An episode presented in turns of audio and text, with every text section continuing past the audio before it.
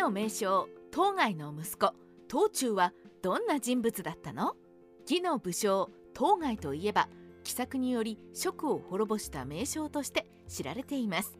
また内政にも力を発揮し運河採掘や屯田の実行など主に農政についての専門家としての面も持っています。そんな当該には息子がいました。今回の動画ではそんな当該の息子である東中について探ってみたいと思います。名称当該とは？まずは当該について紹介しましょう。当該は幼い頃父を亡くし母と共に屯田のために移住をさせられました。そこで役人として召し出されるのですが喫音を持っていたためなかなか出世できず。しかし苦学して当時の義の権力者芝居と謁見する機会を持ちます。そこで当該は才能を見いだされ中央で働くことになるのです。農政に力を発揮し後に将軍として軍にも携わることになります。異民族の陳部や反乱の鎮圧などで活躍しついには奇策を用いて蜀を滅ぼすことになるのです。当該の息子たち当該には3人の息子がいました。その中で名が伝わっているのは東中です。彼は主に父の当該と行動を共にし数々の戦に参加しました。生死に殿が建てられているわけではありませんが最も名前が見られるのは当該の蜀征伐の場面です。父と共に蜀征伐に向かう。263年義は蜀の征伐に乗り出します。義は商海と当該を責任者として送り出します。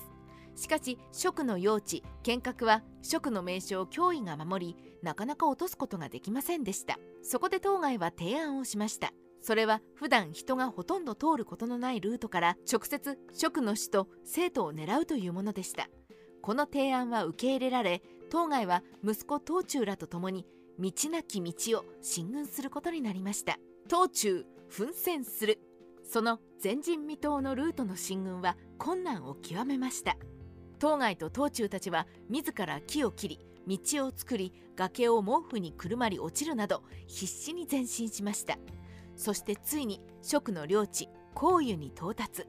突然の義軍の出現に驚いた首相はすぐに降伏してしまいます。蜀は慌てて諸葛戦を派遣します。当該は東中らを戦いに向かわせます。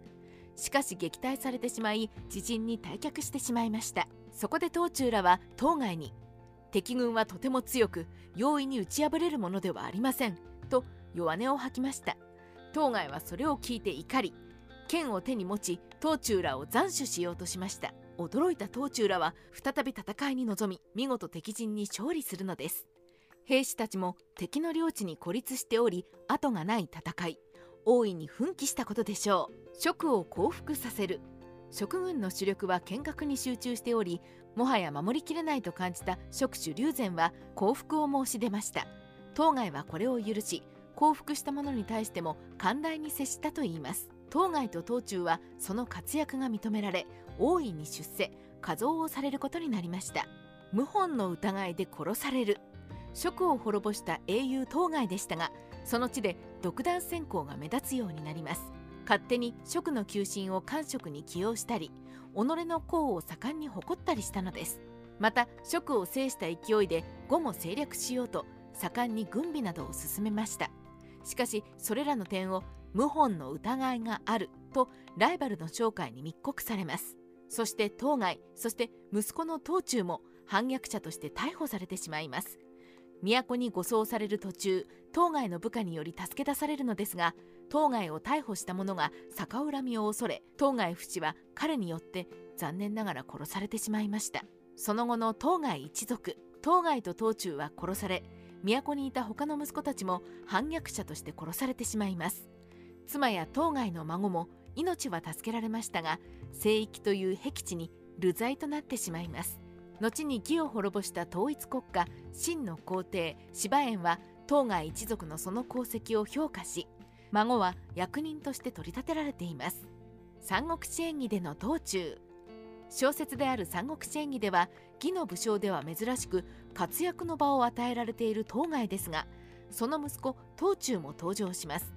なんと肌の色が白く唇が赤く光るイケメンとして描かれており脅威と一騎打ちするシーンもある活躍ぶりです。ただ悲しき最後は同じです。三国志ライター三浦の独り言。当該の息子東中も生死での記述は少ないものの父に負けないくらいの能力があったと考えられますね。生きていれば国の重鎮になっていたかもしれないと考えると惜しいですとりあえず一族が滅ぼされなくて本当に良かったです。